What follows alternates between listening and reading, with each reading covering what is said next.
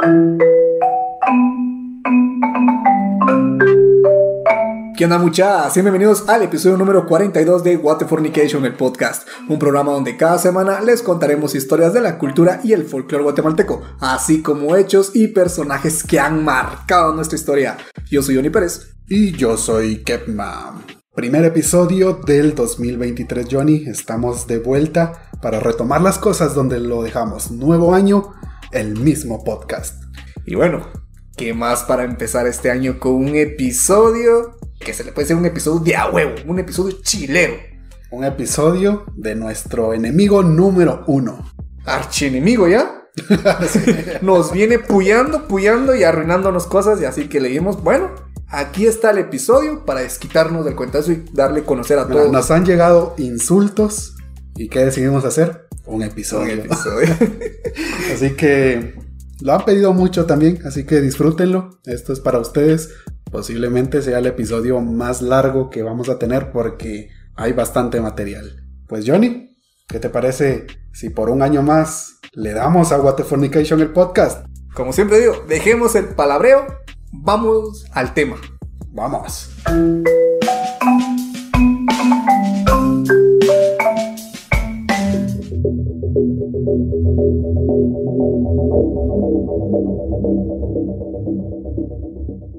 Para entender cómo llegó Cash Luna a como lo conocemos hoy en día, es necesario repasar algunos datos históricos. Así que si quieren saber solo de Cash, adelante en medio episodio, pero si quieren saber algo de historia, quédense aquí y les prometemos que va a estar muy entretenido.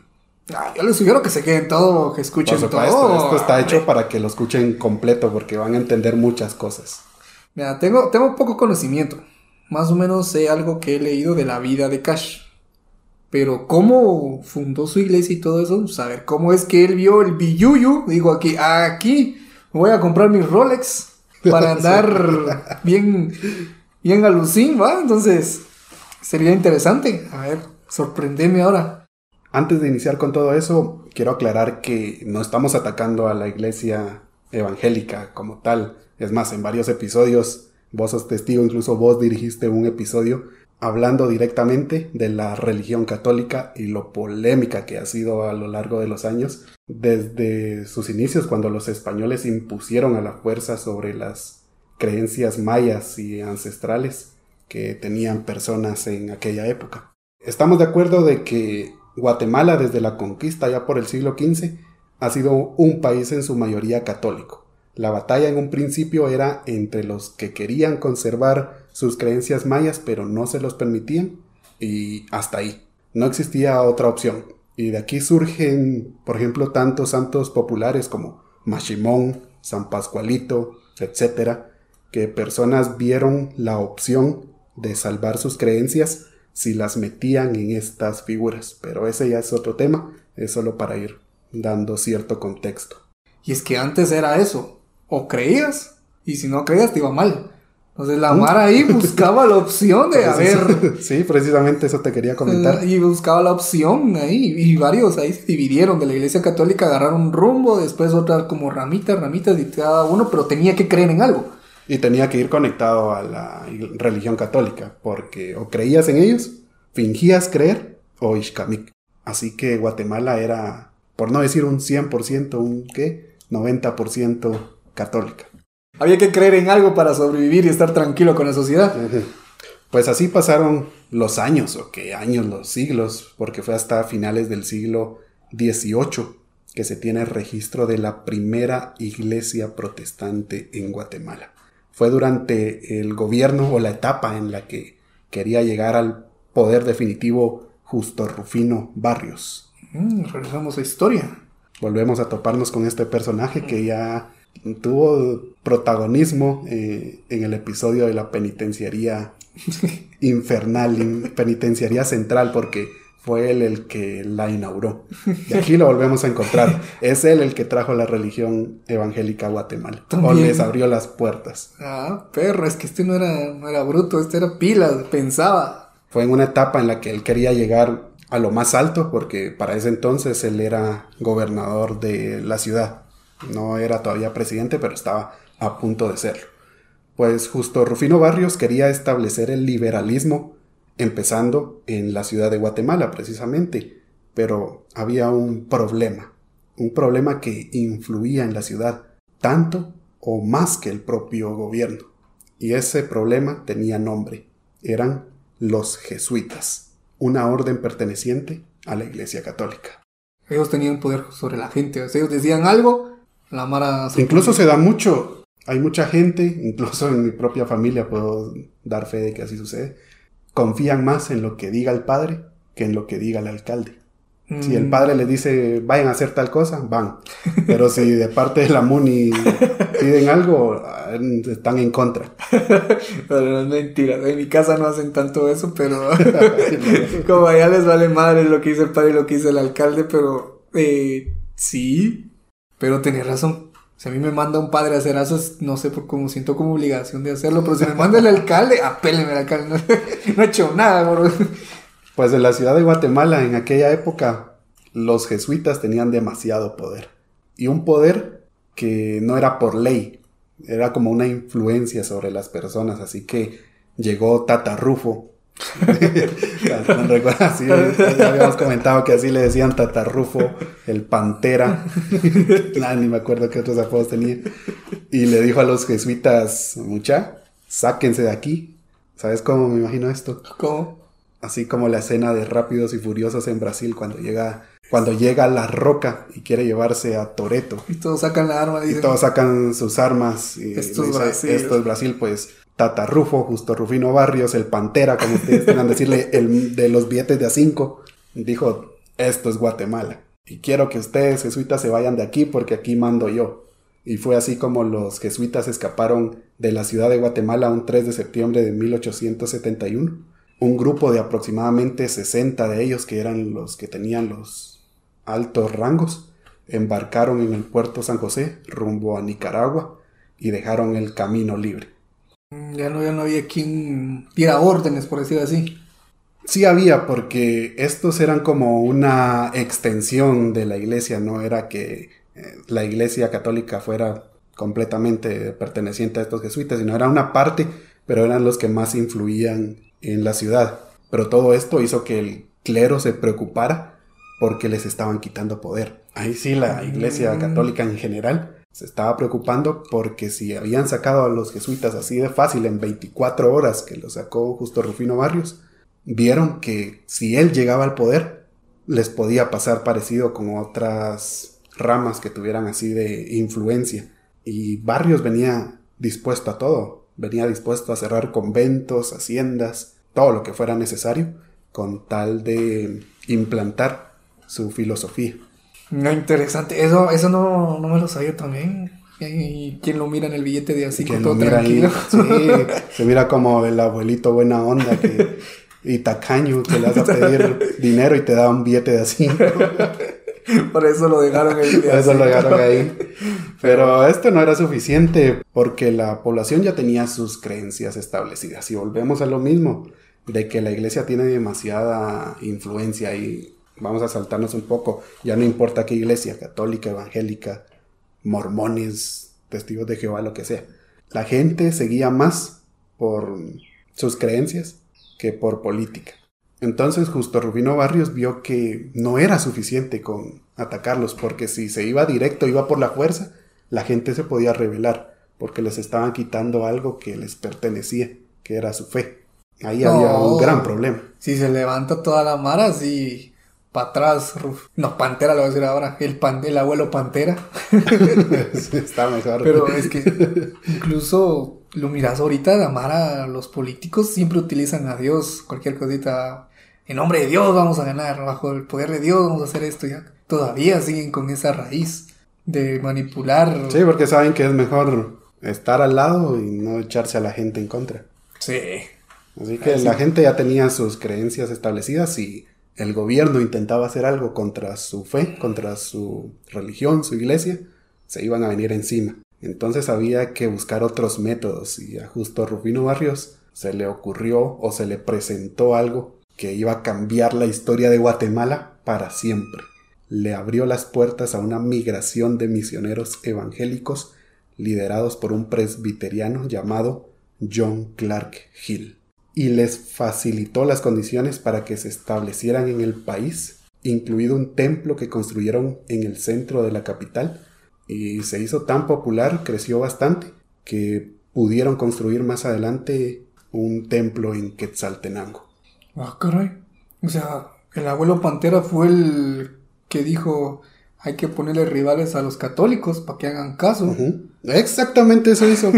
si no puedo sacarlos por la fuerza, voy a tener problemas sacándolos así. Voy a... le pongo competencia. voy a traer competencia, así como granjero y pinulito, que abren un pinulito y al mes ahí tenés un granjero casi a la par. no, no lo había puesto. De verdad, no lo había, no, no había pensado en eso. No hay. A ver, confirmen todos si, sí, sí. si cerca de un pinulito siempre hay un granjero, al menos por donde vivo así. Sí, igual donde yo vivo, creo que media cuadra de ah, diferencia. y ahí está. No pero esa sí es competencia dura. esa sí es competencia dura. Pero, pero también lo hizo el abuelo Pantera, porque mira, lo puso en la capital y en Shela. Dos ah, ciudades importantes. Pero ¿qué era eso comparado con toda Guatemala? Ya vamos a ir llegando a todo eso porque esto no era un inconveniente realmente para la Iglesia Católica. Pero en este punto estarás diciendo, uff, Justo Rufino Barrios, el Pantera, el Tata Rufo, qué creyente era, era feligres de... sí, son feligreses, sí, de, podría decirse la Iglesia Evangélica. Pero no, de hecho, Justo Rufino Barrios era casi que abiertamente, porque no es ningún secreto, que era masón. Este hasta podría ser Illuminati.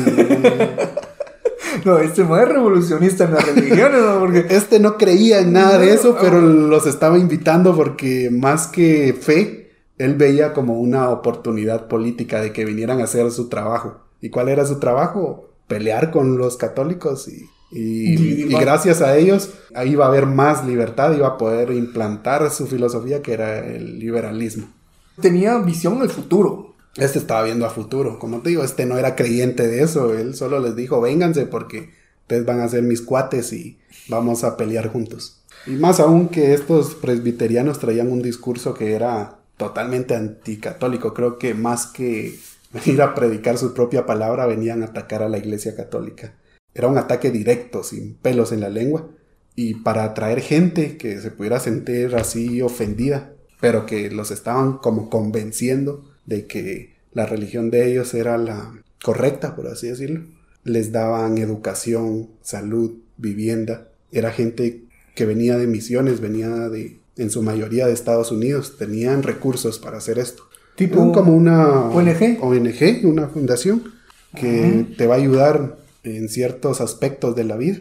Y creo que todavía sí. Sí, todavía se hace. Sí, he visto mucha, ya lo hemos comentado con las sectas coreanas, que es una ONG, entre comillas, porque en realidad es el disfraz para abrirle las puertas a la iglesia Shinyon-chi.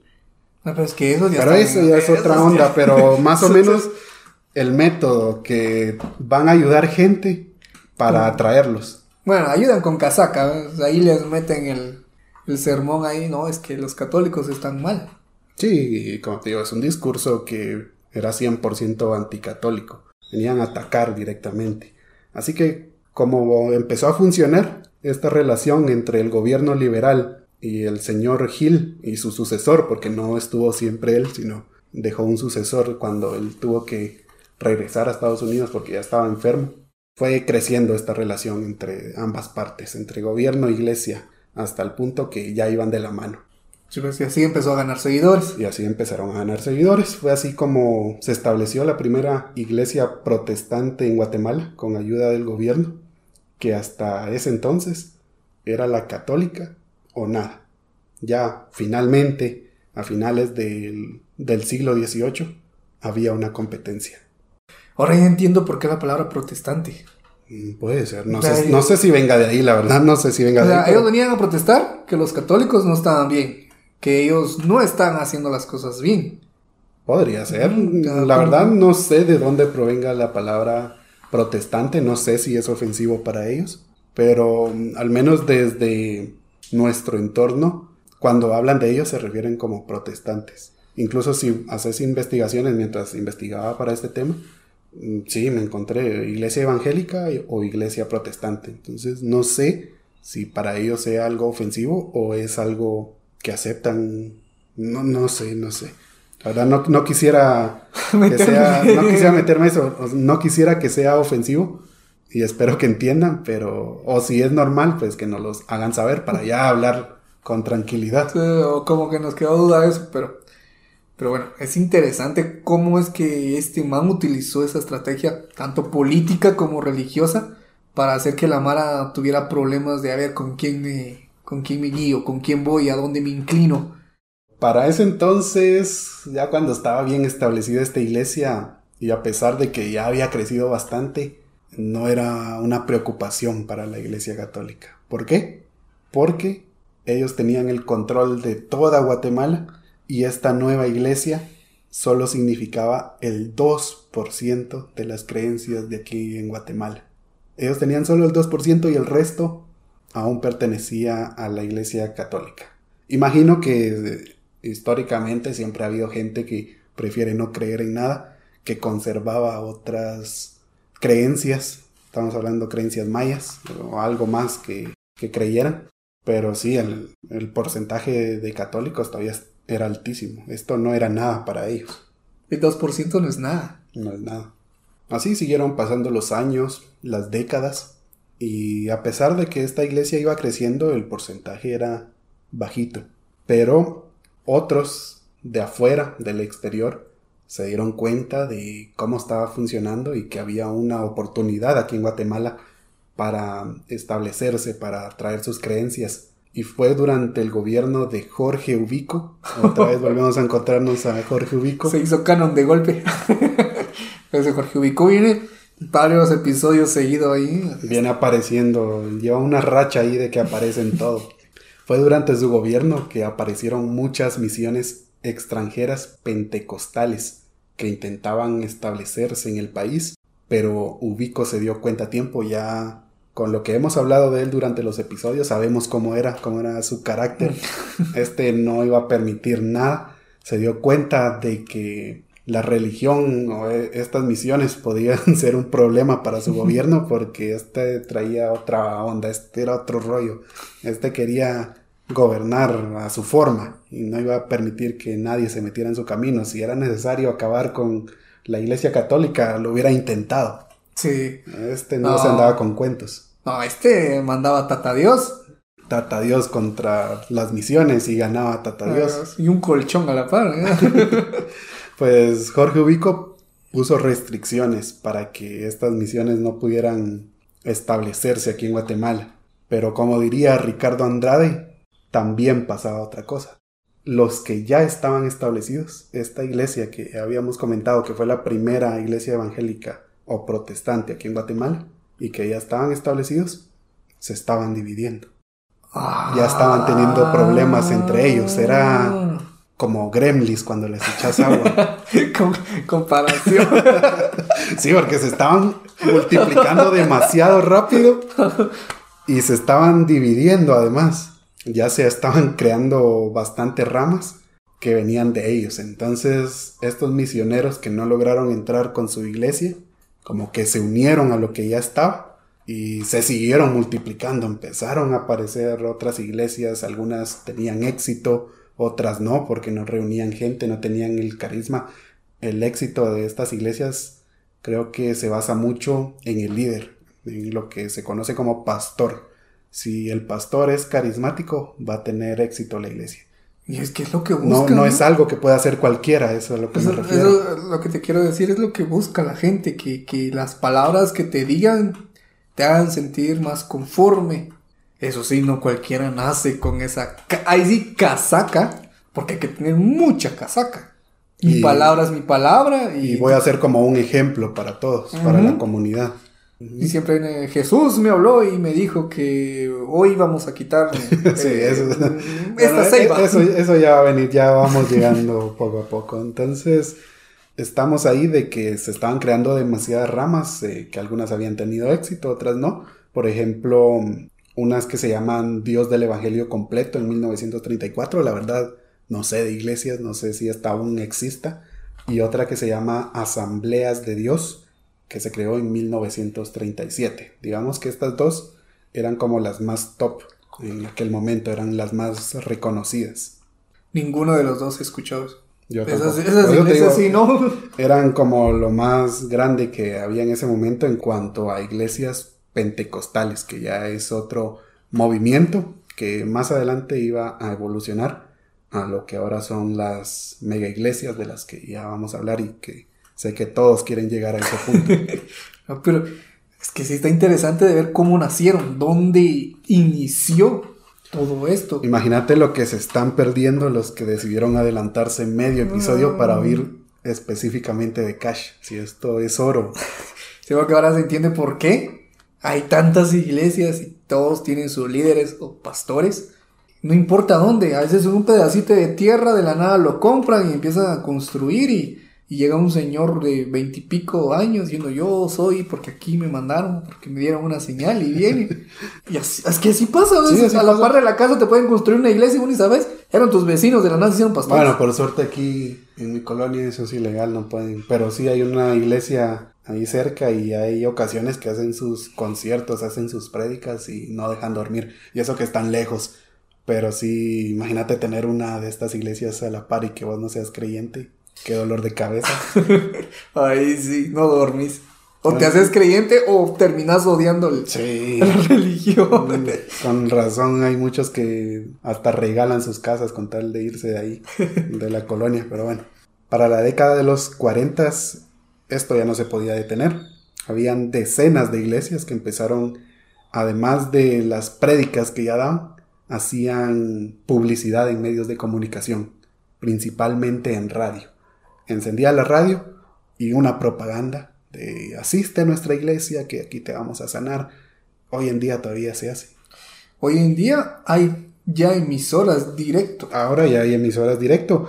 Y ya que mencionas que ya hay emisoras específicamente de las religiones, porque hay emisoras evangélicas, emisoras católicas, emisoras de otras como mormones, testigos, no he escuchado, pero al No, menos evangélicas y católicas sí. eso sí. Cada, ¿qué? Tres estaciones te aparece una. Sí. Querés escuchar una radio, sabes que después de tres estaciones esos encontrás la mega.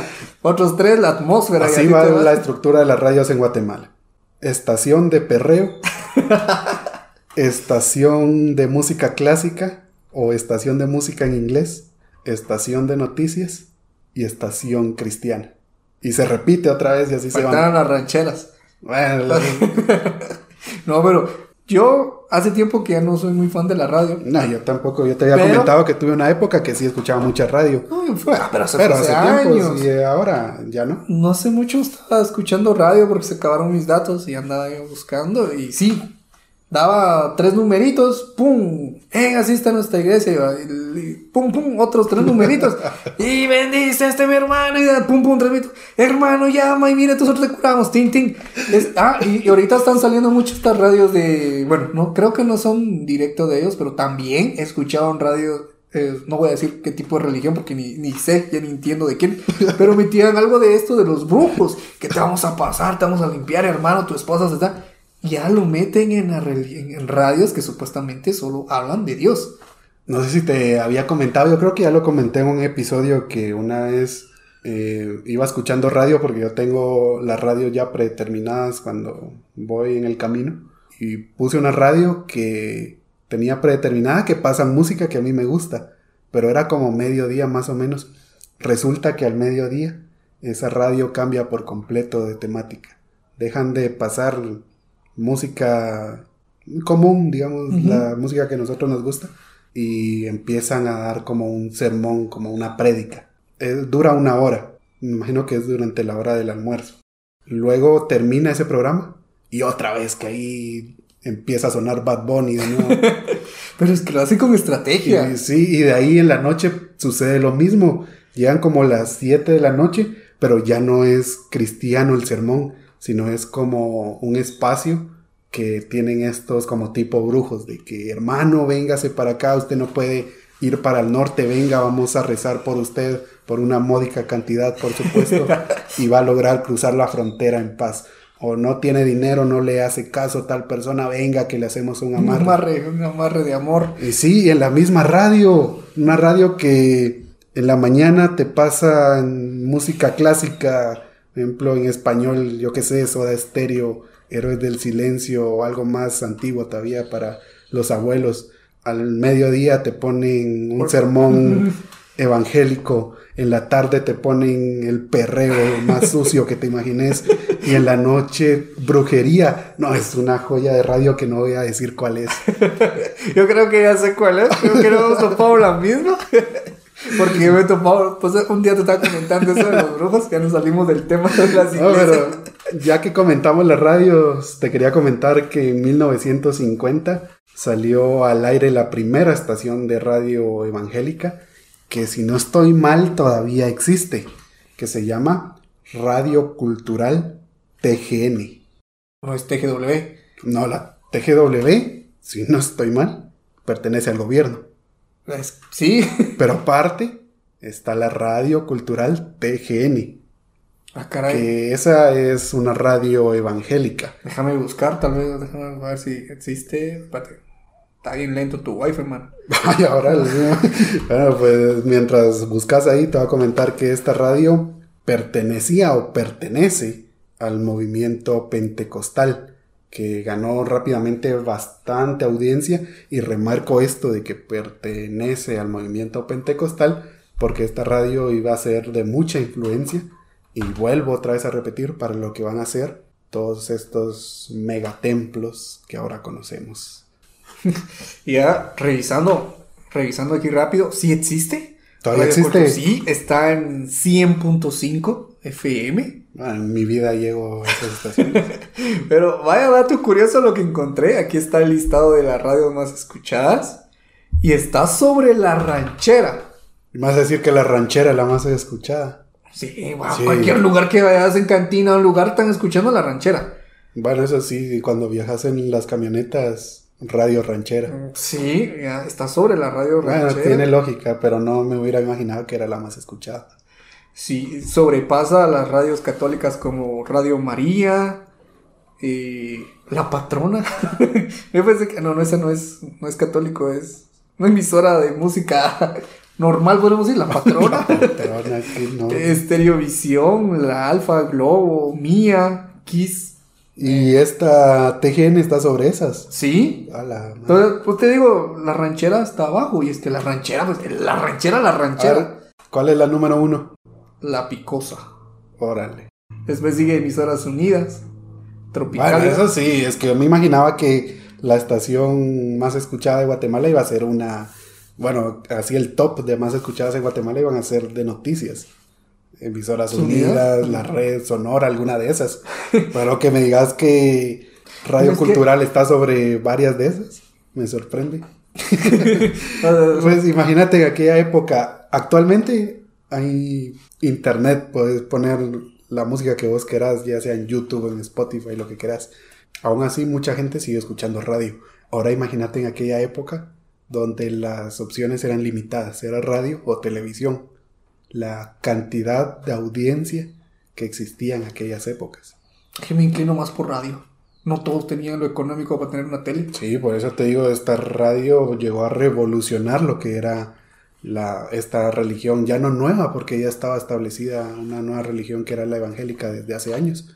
Y esta radio llegó a reforzar y a darle ideas a otros de que eso podría ser una buena opción, tener su propia estación de radio para los que ya tenían más billete, tener un su canal de televisión. Fue como el inicio, como las nuevas ideas. Fueron unas nuevas ideas que vinieron a revolucionar el mercado, por así decirlo. No, es que sí, sí. Y- para mantener una fue- radio. Fue un movimiento, llamémosle así, fue un movimiento que así como venía, era como un tren, ya venía desde hace años, ya no se podía detener. Año tras año aumentaba el número de seguidores de feligreses, ya te dije que no sé si está bien decirle feligreses, al menos en la religión católica sí, así que lo siento si los evangélicos no se consideran feligreses, pero yo los voy a llamar así La cosa que no se entiende. ondas que entiendan. Y este número aumentaría más después del terremoto de 1976 por la cantidad de misiones y voluntarios extranjeros que llegaron a Guatemala, dando paso a congregaciones como la Iglesia del Verbo, creo que esta sí es una iglesia grande, ya Sí, más es- reconocida. sí, sí, es así. Otra que se llamaba La Puerta del Cielo, no me suena, suena a secta, la verdad. Eh, no, no. La Familia de Dios, ¿Cómo no? Es así. sí, la conoces. Sí. Yo te iba a decir que también suena secta y me estás diciendo que sí la conoces. No, eh, cerca de donde vivo, bueno, no tan cerca, es algo alejado, hay una iglesia que se llama así. Pero es algo cerrada, es, es muy cerrada. Sí. O sea, miras a las personas y van directo como soldaditos, entran y así salen. No hacen bulla. O sea, pues digo, son bien cerrados. Solo miras que entran, qué hacen A adentro, que van. saber. Porque las puertas están cerradas. Y salen. Pero sí son unas personas como que un... Bueno, o sea que todavía existe. Sí, son bien Esta así. verbo como que me suena. Verbo sí he visto en cierto lugar vi uno, pero lo veo como iglesia normal. Bueno, la onda es de que iglesias como estas que te mencionaba se crearon después del terremoto, por eso mismo, por la cantidad de extranjeros, nuevas misiones que llegaron como ayuda a Guatemala y se establecieron aquí, aprovecharon para establecerse y empezar a expandir aún más iglesias de las que ya habían y fue así como se fundaron todas estas, pero hay una que resaltó más que el resto y sigue resaltando más que el resto y esta sí la van a reconocer, la Fraternidad Cristiana de Guatemala del pastor Jorge López. Este, ¿cómo se llama? La, la mega frater. La mega frater Ajá. que... Ay, ¿dónde está esto? En Misco, creo yo. Por San Cristóbal, por ahí. Ay, sí, ni idea. No, no- no sé a qué pertenece. no- yo creo que pertenece a Misco, la verdad. No sé, pero es un templo gigante que actualmente... Esto te va a sorprender porque seguramente muchos creen, o tal vez por lo mediático que es, que Casa de Dios es la iglesia evangélica más grande y por la monstruosidad de templo que tienen Carretera El Salvador.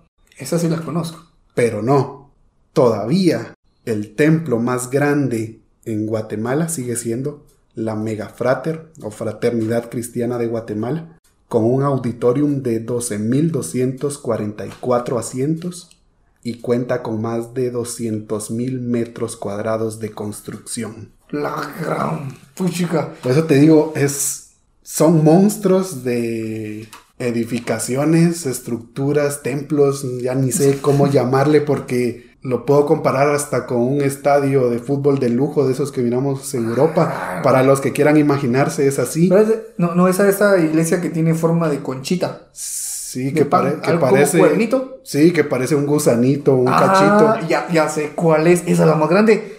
actualmente. Pero Y- ya va a ser superada, creo yo, pero todavía es la más grande. Y yo creíste que la de Cash Luna era la más grande. Yo también creía eso, pero investigando me di cuenta que no.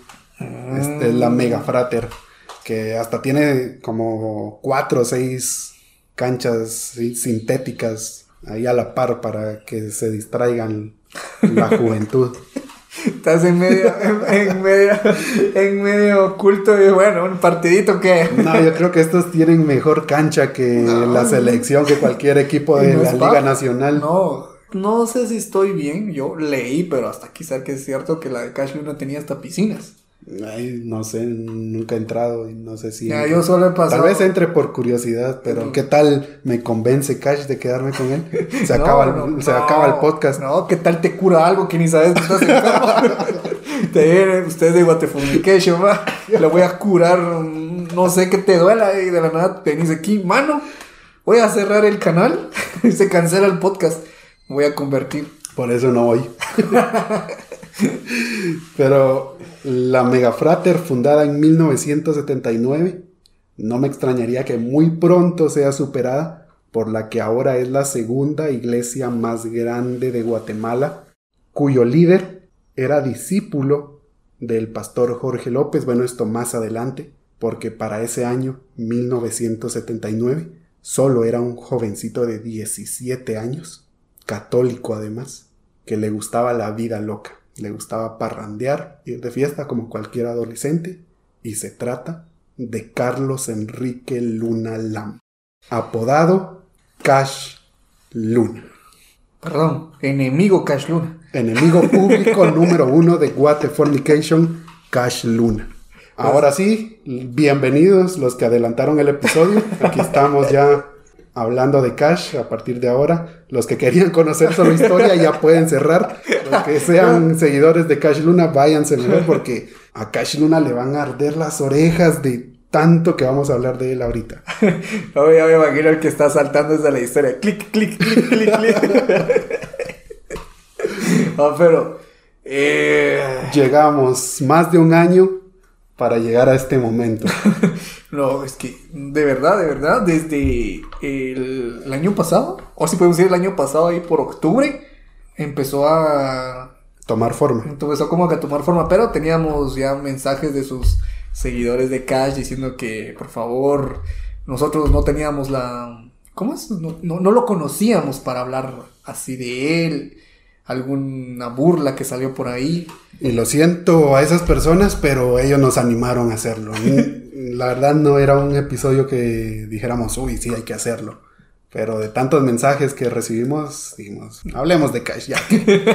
y lo curioso es que escuchan los episodios para saber. Ahí sí están al pendiente, ¿verdad? bueno, empecemos conociendo su infancia, sí, porque hay que entrar desde que era chiquito. Y de ahí viene el apodo de Cash, porque yo creo que esto le pasa a la mayoría de niños, que no pueden pronunciar la R. no lo pueden hacer. Así que cuando a este chavito, a Carlos, Carlitos, le preguntaban, ¿vos cómo te llamas? Respondía, Cash. Cash Una Am, que son sus apellidos, Luna Lam. Y ahí le quedó cash, cash, cash, cash, Eso queda en la familia. De ahí te lo escucha algún amigo y lo ah, copia. y ahí se va. No tiene nada que ver con que le guste el dinero. Guiño, guiño. no tiene nada que ver con que le guste el dinero y que sea cash. Y para los que se lo estén preguntando esto y lo que estoy a punto de comentar, todo lo escuché de su propia boca en una entrevista que le dio a Haroldo Sánchez para Guatevisión. Este man No sé si han visto una entrevista que se hace él mismo, es una joya al que no la ha visto. Espérate, ¿cómo así? ¿Él mismo se entrevista? No, eh, Haroldo Sánchez ah. de Guatevisión. Él mismo se entrevistó, no, es una joya, tienen que verlo. pues él le hizo una entrevista a Cash Luna cuando estaba más joven, no al actual, sino fue hace como unos 15, 20 años por ahí. En YouTube se subió hace como 15 años. No sé si ya tenía tiempo esa entrevista, pero se miraba todavía patojón el Cash. Es que Cash se mira patojo. Sí. miras y, ya creo que va para los 60. Y... Creo que ya tiene 60 años. Y no se mira. No se nota. O sea, lo miras y hasta se mira más joven de lo normal. La verdad que sí, no se mira que tenga 60 años, se mira como de 40 por ahí. Sí, a mí me parece que ese sí saca líquido a los niños. sí. Porque sí se mira joven, eso sí lo admito. Quería aclarar eso antes de que todo esto lo, dijo él mismo, el mismo Cash Luna, porque hay cosas que sí suenan eh, hasta exageradas, pero ahí te va la primera.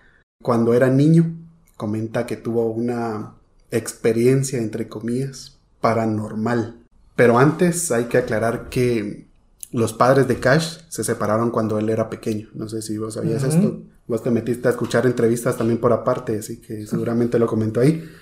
Por lo tanto, Cash creció con su madre, quien era católica, y le inculcó esa creencia. Ahora sí volvemos a esa experiencia paranormal que tuvo Cash, que mientras dormía, en la misma habitación donde estaba su madre, dormían en la misma habitación, camas separadas. Una noche sintió algo extraño y se despertó. Al voltear y ver como a los pies de la cama, se dio cuenta que ahí estaba el mismísimo Jesús, que estaba levitando. Ah, perro como que me suena a otros, ¿no? A otras historias muy parecidas. Buena observación, porque desde aquí hay que poner ojo, porque que se te aparezca Jesús, que el, el único testigo, la única fuente de que eso sucedió, es el mismo. Y esto es algo muy común entre líderes de secta, que se les aparece Jesús y les dice que tiene que continuar su misión o cosas así, Sí. de que tiene que seguir el trabajo de Jesús en la tierra. Esto le pasó a Cash. Por ejemplo, el señor Moon de los Moonies está, ah, el Jim Jones del Sí, no, tío. Templo del Pueblo. Con Jim Jones ya sabemos lo que pasó, terminó Ishkami con toda su congregación. Eh, dejémoslo ahí. No, no creo que llegue hasta ahí, No, no. Pero igual se le apareció Jesús, ¿no? pero se le apareció. Si a mí se me aparece Jesús o Dios, yo me traumo. Pues sí, y más siendo niño. Pues sí, es chiquito, imagínate, aparece una bola blanca o qué tal te parece un serafín con un montón de ojos. y dice, "Mira, por mandato de Dios tienes que hacer eso. No, yo me hago le digo, lo siento, pero no puede buscar. Lo otro". mínimo me orino. Yo no duermo, ¿eh? ya no duermo. Pues cuando Cachito vio a Jesús flotando frente a su cama, levantó a la mamá, la despertó y le dijo, mira quién está ahí, ahí está Jesús. Y la mamá lo mira así bien raro. ¿Vos qué estás hablando? Ahí no hay nada, dormite. Y no le hizo caso. Él quedó con ese secreto, eh, digamos que por gran parte de su vida, de que había visto a Jesús porque no le creyó la mamá. No sé si al colegio lo fue a contar, pero al menos yo sí iría al día siguiente con todos mis compañeritos a contarles una experiencia así. Pero lo que sí comenta luego es de que le quedó como una sensación de querer ayudar a la gente, que se volvió como bondadoso, acomedido, no sé cómo interpretarlo. ¿Generoso, Tomás?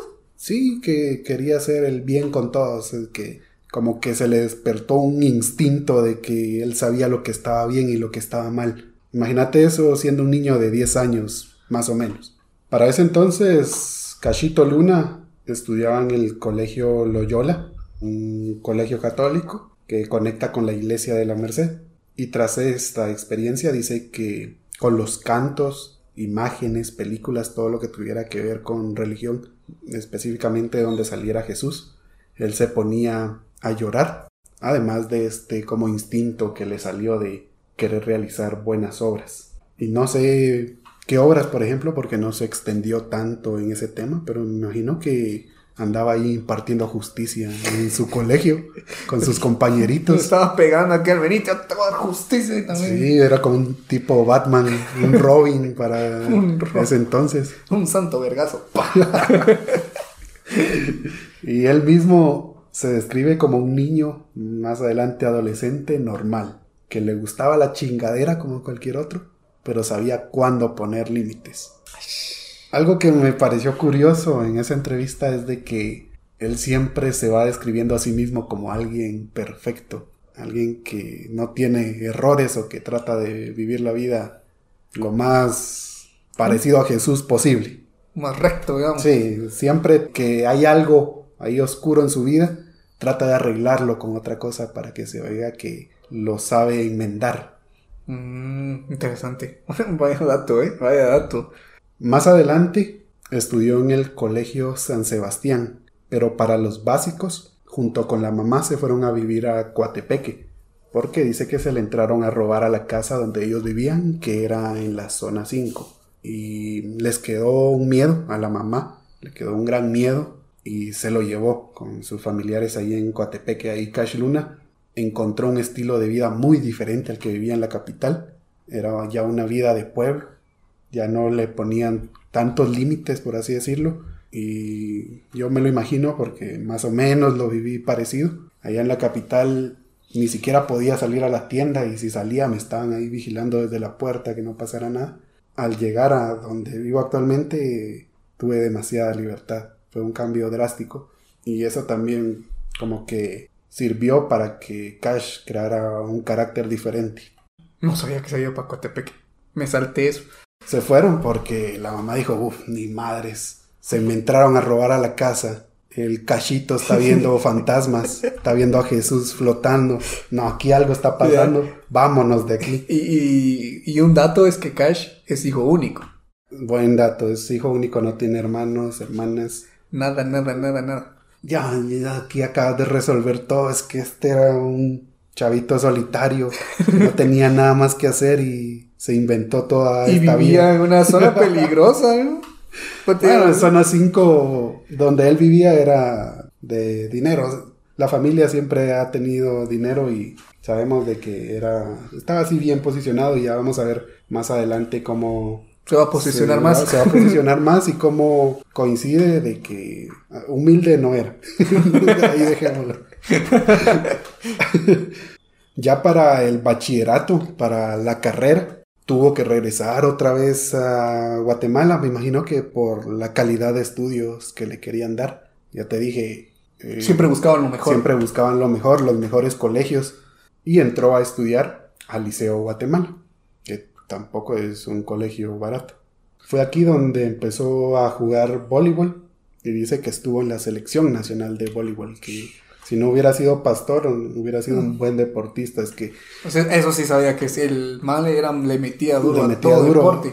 No sé qué tan bueno haya sido, como te digo, es cuando él se refiere a sí mismo, lo dice como que era lo más top de lo top, que era hasta el capitán, creo yo, del, del equipo. Seguramente si hubiera jugado fútbol, Cash Luna nos hubiera llevado al mundial. no, yo digo que más bien. Hasta allá lo hubiéramos ganado. No, pero tal vez, tal vez sí bueno. ¿Vos qué sabes? Yo qué sé. Bueno, incluso hay todavía videos ya así de grande, donde todavía juega voleibol, como que es un pasatiempo que le gusta bastante. Sí, tal vez era, era cabrón el tipo. Antes de avanzar con el tema, debo comentar que algo que sucedió en donde estudiaba en Coatepeque como siempre, esto lo cuenta Cash, yo no me estoy inventando nada. A la hora del recreo, agarraba a escondidas la llave de la capilla, que ya sabía dónde la guardaba, y se iba a rezar. Capilla, capilla católica, imagino que allá también fue a estudiar a un colegio católico en Cotepeque. Toda la infancia, adolescencia de Cash la vivió como alguien católico, con esas creencias. Él estaba en básicos, tenía, ¿qué? Unos 12, 13 años. Yo a esa edad pedía, yo qué sé, que los rojos ganaran el clásico a los cremas. Seguramente algo así pedía a esa edad. Pero Cash era un ser superior. Este pedía, además de, de sabiduría, de ser una buena persona, ya le pedía a Dios que le permitiera ser un buen cristiano que llevara la palabra a otras personas, pero de favor le pedía que no quería ser sacerdote, no quería llevar sotana, porque mm. él, al pesar de la corta edad que tenía, ya se veía en un futuro con esposa, hijos, con una familia.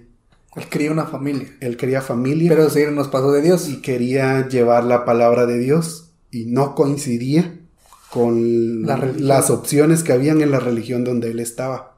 Porque si él quería ir un paso más allá en lo católico, ser padre, ser un sacerdote. Oh, qué buen punto. Sí, está difícil. Si a mí me hubiera pasado lo mismo, hubiera decidido eso, tener una familia y ser. Por eso te digo, tenía como 12 años y andaba pensando en eso. Pues, yo a esa edad pedía, yo qué sé, dame una novia, que ganen los rojos, de verdad, algo así pedía. No, yo en esa edad, tal, vez sí, la mayoría, creo que la mayoría pediría que le, el, la patojo, patojo, que le guste que le haga caso, pues ahí buscar. Sí, la verdad sí. O buscar el primer beso. Pero ese es, es, este tiene visión. Superior. Tiene visión. pues ya más adelante, de nuevo, ya estando en el Liceo Guatemala, ya para la carrera, llegó un sujeto de intercambio llamado Henry, que lo invitó a ir a Alabama, Estados Unidos, también a un intercambio. Y así, como decir, mira, terminando de grabar, vámonos a la antigua.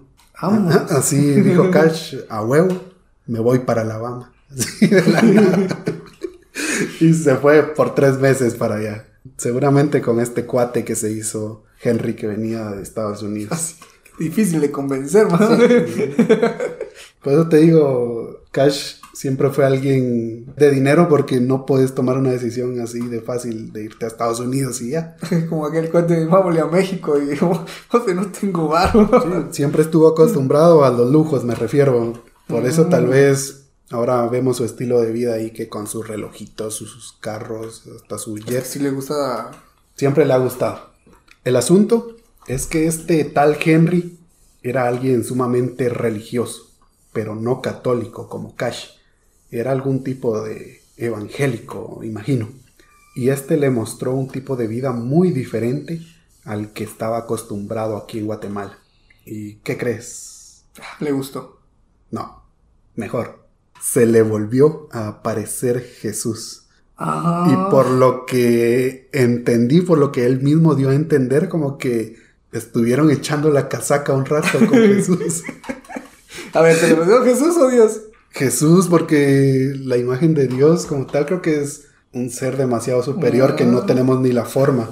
Cambio de Jesús como que sí. Más o menos, forma. una persona, ¿eh? Que imagino Cash ahí. Siéntate, siéntate, vamos a platicar cómo está la casaca. Mira, ¿qué tenés para mí? ¿Cuál va a ser mi beneficio? Saca ahí tu portafolio de vidas, vamos a ver cuál me gusta. ¿Dónde firmo contrato? Y así Cash volvió a Guatemala después de charlar con Jesús un buen rato. Y dice que siguió su vida como si nada. Se le apareció Jesús ya dos veces. Diciéndole y- la visión, ¿no? Y él decidió seguir su vida como si nada, ni siquiera le puso importancia a esto. pues esa fue la juventud de Cash Luna. Ahora pasamos ya a una etapa más adulta, que es una etapa universitaria.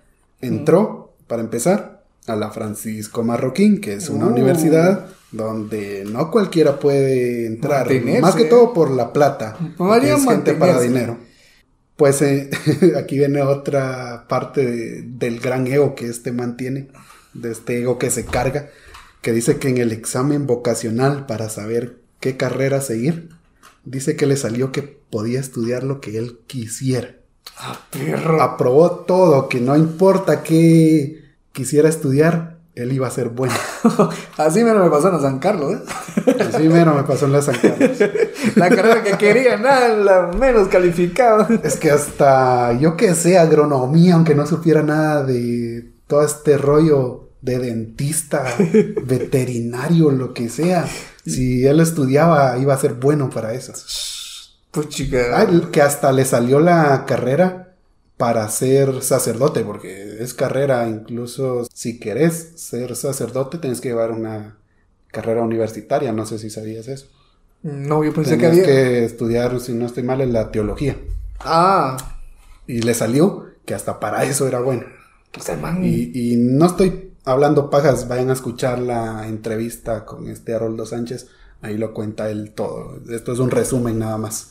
Y es espectacular, de verdad, cómo Cash se describe sutilmente como un hombre perfecto. Cualquier carrera él la domina. Le pones un carro y te lo desarma. Ni Toreto se anima Sí. a estar a la par de él. Lo que sea. y al final Cash dijo, vamos para sistemas. ¿Quién dijo miedo? No sé programar, pero mira, dame aquí una computadora y te creo Facebook. Hombre, a, a él sí le creo, ¿eh? Sí, lo hacía. Y por si se lo estaban preguntando, ¿cómo podía financiarse esta universidad? Que es cara. Irse además a Estados Unidos ahí a intercambios. La madre de Cash era dueña de transporte pesado y además tenía algunas tierras en la costa. De ahí sacaban eh, el dinero, imagino que el papá también, También. aportaba y tenía sus negocios por aparte. Pero en algún momento, mientras él estaba en la universidad, tuvo problemas económicos, la familia. Entonces Cash, como el hijo perfecto nuevamente que es, Se sacrificó, dijo, ¿no? se sacrificó. sí, exacto. Ah, es que dijo, sí sacrificó en sus estudios. y dijo, voy a dejar pausada la carrera. Mira, mamá, no me mantengas, yo voy a ver qué hago. Pero es porque tenía sus empresas también. No te preocupes, yo voy a ver cómo. No te preocupes, solo dame... Unos cinco camiones y un proyecto ahí ya. no, mejor deja eso, dame el efectivo, dame medio millón y yo voy a ver qué hago. Yo voy a ver cómo soluciono mi vida con eso. Solo. Así que se puso a trabajar en seguros y en una boutique de trajes en zona 10. Tengo entendido que o le pertenecían a la familia o le pertenecían a él. Pero trabajó en esos seguros y trajes. No, no vas a creer que una boutique donde te vas a conseguir un- eh, alguna playerita así chafa, no, era boutique de trajes elegantes. Y dejó la universidad pausada por cinco años para luego volver y graduarse con honores. Imagínate, honores. Y con honores después de haberla dejado cinco años. No te digo, pues, todo lo que hace, de Pues ahí lo sí suena- soluciona. Suena bien perfecto, o sea. Hasta ahora, toda su vida, no ha tenido ni un solo error. Es, lo que te, te estoy diciendo que suena muy perfecto. Lo que él está diciendo suena. A película. No, ni a mí me pasa. Sí, es que es, es como una película que sabes que hay escenas con tensión, pero que al final Hay se va a solucionar.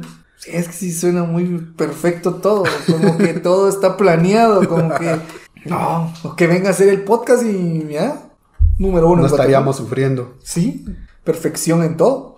En esta etapa, entre que dejó la universidad y se fue a trabajar, para luego volver y graduarse con honores, sucedieron demasiadas cosas. Una es que Cash se casó con Sonia, la que ahora conocemos como la pastora Sonia Luna, y tuvieron hijos. Otra es que en cierta ocasión se estaba echando los tragos con unos cuates, pero como ya te comenté, había desarrollado una habilidad, un sexto sentido de limitarse, de ponerse límites, de saber controlarse, así que dejó de tomar y se fue a descansar. Esa misma noche, uno de sus cuates lo invitó a la iglesia al día siguiente pero no a la iglesia católica, que era hasta ese punto la vida de Cash. Para él era la iglesia católica Y y no no, había otra. Ahí trazamos una línea. Imagínense ahí una frontera que divide la vida de Cash, porque la iglesia donde este cuate lo invitó era evangélica. Dice que llegó de goma a la iglesia al otro día, pero por alguna razón durante el sermón que estaba dando el pastor, Cash Luna decidió entregarle su vida a Dios. Y me lo puedo imaginar cómo fue porque en varios retiros que a nosotros nos llevaron en el colegio, el pastor decía, bueno, ¿quién le va a entregar hoy su vida a Dios? Y muchos se iban para enfrente y se ponían a llorar y que sí, que ahora sí voy a ser buena persona. Creo que lo vivimos una vez. en- Sí, por eso te digo, sabemos cómo funciona. Y pues en este momento que llegó de preguntar, bueno, ¿y hoy quién va a ser el que le va a entregar su vida a Dios? Cash dijo, entre la goma que cargaba. Yo. yo, Yo. Yo me imagino a mi tío. ¿Qué tal un día llega tu tío y te dice que le entregó su vida a Dios? No me sorprendería. ¿Qué tal sí? Tal vez así se, se compone. Y fue así como Cash se cambió de religión, de la católica a la evangélica. Pasó un tiempo después, pero antes de empezar de hablar de Cash, precisamente donde terminamos la historia de la iglesia evangélica en Guatemala, te dije que había un chavito de 17 años que fue discípulo del pastor Jorge López y que era Cash Luna. Y eso se debe porque Cash Luna en algún momento de su vida asistió a la Fraternidad Cristiana de Guatemala. Él viene de ahí, de la frater. Empezó a asistir a la Mega Frater y en cierta ocasión le preguntó al pastor Jorge López cómo lo veía en un futuro. Este pastor, ¿cómo cree que yo voy a estar en tantos años? Y el pastor Jorge López le respondió que lo veía liderando su propia iglesia. No en la Mega Frater, sino su propia iglesia o tal vez una extensión de la Frater. Y fue ese el chispazo que Cash necesitaba para empezar a estructurar lo que iba a ser su nuevo imperio.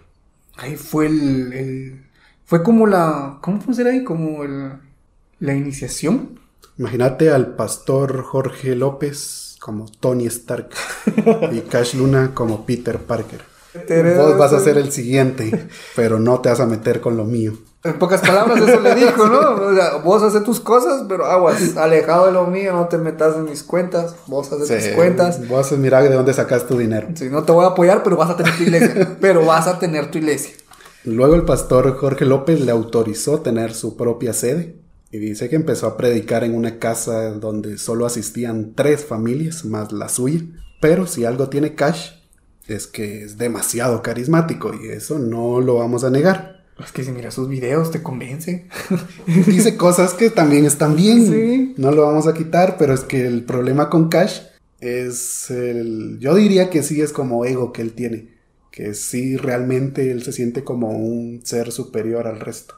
No, Aunque pues- no lo vaya a admitir, no lo va a admitir, No, pero es que lo- siento que es por eso lo que lo hace a él tan distinto. No, yo, bueno, bueno, bueno, tal vez sí, pero él tiene mucha confianza y transmite esa confianza. Y te atrapa. Y mira que te lo digo yo que a mí la verdad me vale lo que diga cualquier pastor, hasta lo que diga el padre, no le ponga atención. Pero, sí, me ha tocado, te he contado que voy a ciertos lugares donde están escuchando prédicas y a veces te escribo, mira, hablemos un rato porque aquí tienen una prédica que ya no la aguanto. Y así en ciertas ocasiones me ha tocado escuchar prédicas de Cash. Y el man sí te atrapa, de verdad que hasta a mí me dan ganas de decir cuál es el número de cuenta, le voy a depositar mi diezmo. Eh, no, a tal punto de, escucharlo así, como te ha tocado, no, pero sí me he topado a veces en videos, a veces videitos pequeños y me pongo a ver a qué dice. Y es que yo más o menos le he hecho la. Le, le echaba la leída a la Biblia y digo, pues ese man se sabe de. Lo sabe. Se, sabe todo. Y me dio curiosidad y fui a agarrar la Biblia y empecé a buscar. Ah, no, perro, si tiene razón, sí. Y es que el argumento que lo dijo fue tan casi perfecto que hizo dudar en mí y hasta lo fui a buscar. Pues te digo. Y mientras miraba esta entrevista también dijo algo bien chilero de cómo fue que iba en esa etapa de transformación porque este man Henry el que se lo llevó de intercambio, le preguntó si era un cristiano frío, tibio o caliente. Ah, perro. ¿A qué se refería? y obviamente al nivel de intensidad que tenés como cristiano. Y ah. Cash dijo que frío no, porque él sí tenía sus creencias, pero tampoco era como fanático religioso. En ese momento todavía la iglesia católica. Y que él se consideraba un cristiano tibio. Al menos en la escala que le dio opción el tal Henry. Digo que sonará feo decir soy un cristiano caliente. y, dice que este le sacó la Biblia y le mostró un versículo del Apocalipsis donde no me pregunté cuál es, pero decía algo de que los tibios van a sentir la ira de Dios o se van a ir al infierno, un castigo.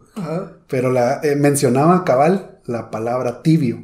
Y ahí estaba la trampa. Pues y ahí te dio la anécdota y Cash dijo, no, yo no quiero ser condenado al infierno.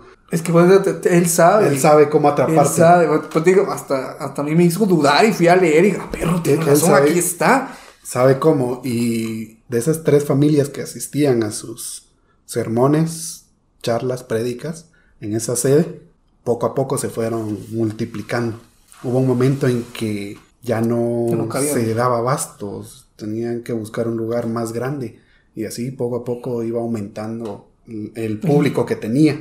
Así que esta congregación empezó a crecer cada vez más, que Cash ya no podía mezclar su trabajo con la vida de pastor. Así que decidió dedicarse de lleno a su congregación, que ya era bastante grande y que estaba subiendo como la espuma seguía creciendo, cada vez tenía que buscar lugares más grandes para presentarse porque era demasiada gente. Y es en esta etapa donde ya era un pastor muy reconocido, ya tenía cierto estatus, que empezó a dar muestras de poderes sobrenaturales que Dios hacía usándolo a él. Ahí sí no sé cómo referirme a esto, porque Dios no elegía a otra gente para hacerlo, sino tenía que ser precisamente Cash. Entonces ahí es donde se crea un conflicto que yo no sé cómo tratarlo, porque si no es Cash, no es, su, no es, su, congregación, o sea, podía haber otro pastor de la congregación, pero no iba a funcionar, tenía que ser específicamente Cash.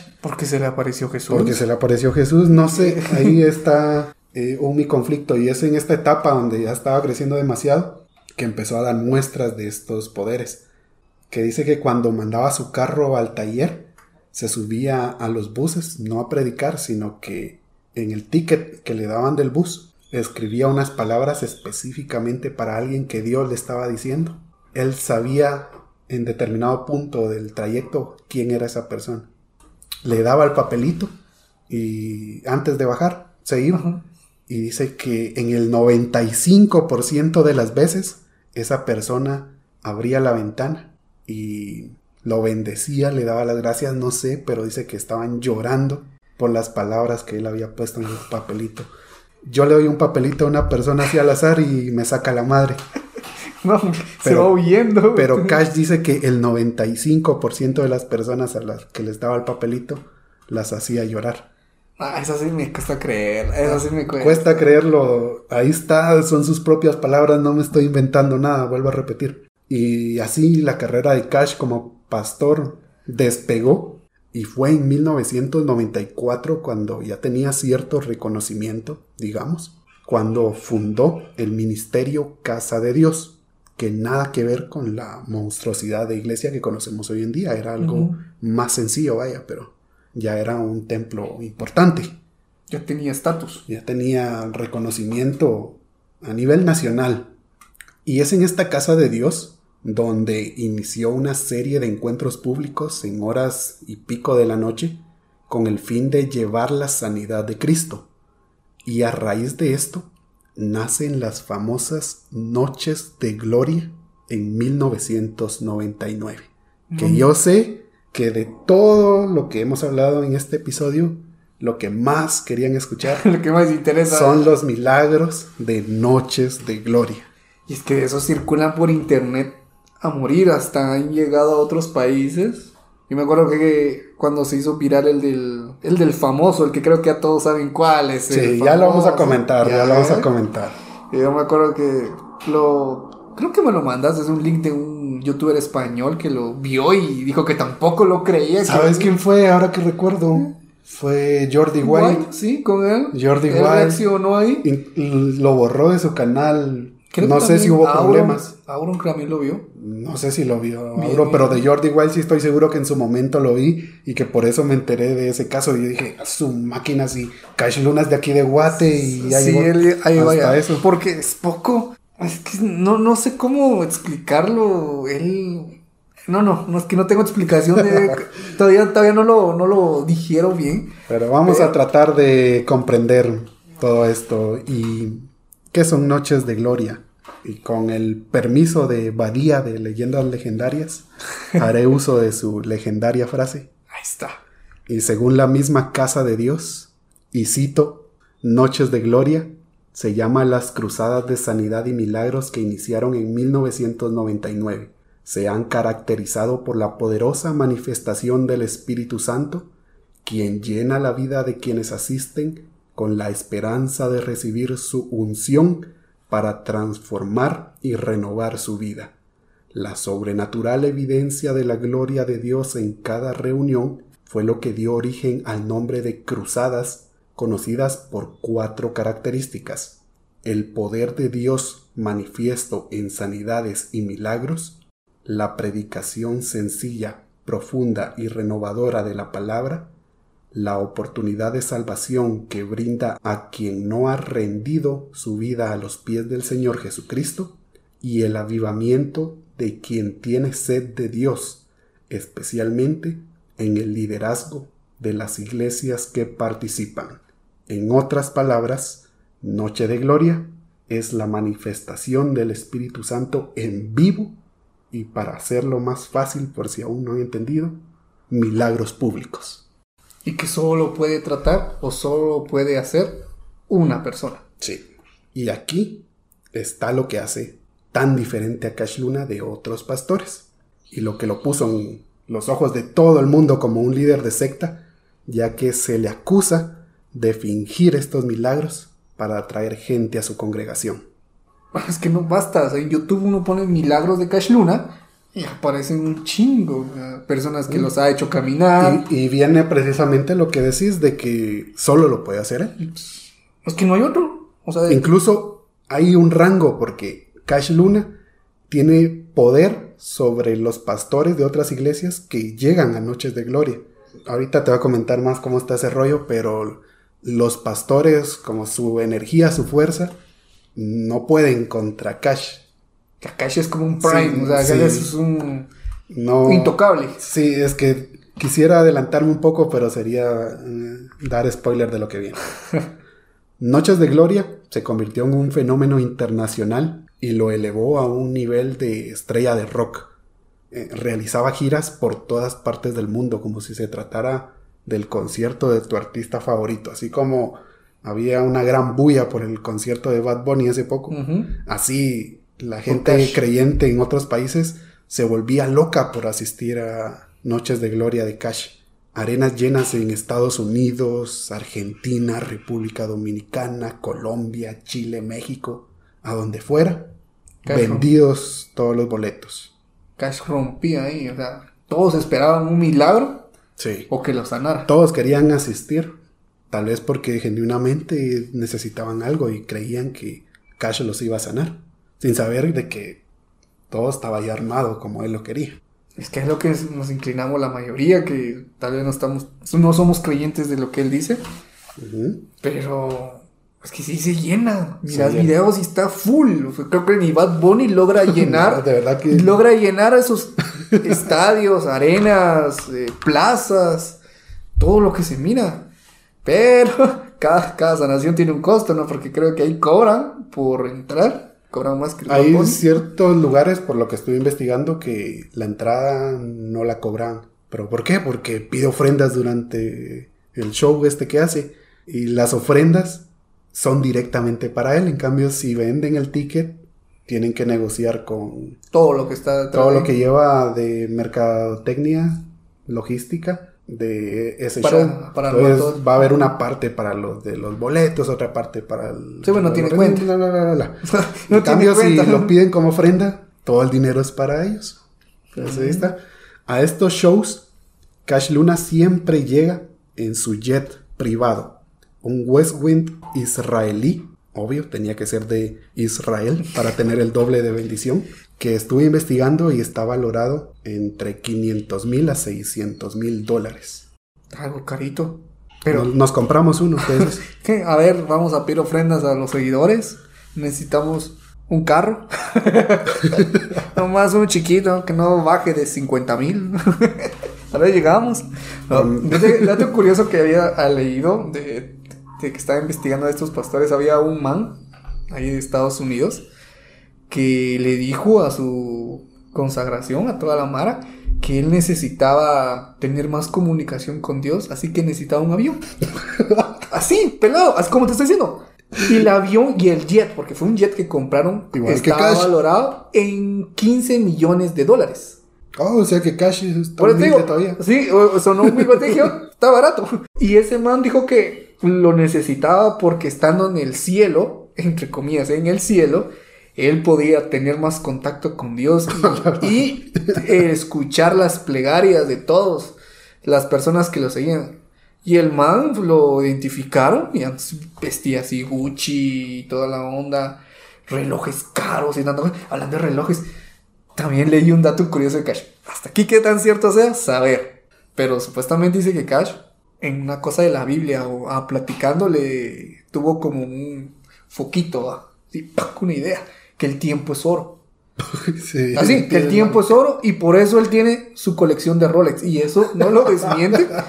Se sabe que tiene una gran colección de Rolex y esos relojes son carísimos. Porque el tiempo es oro.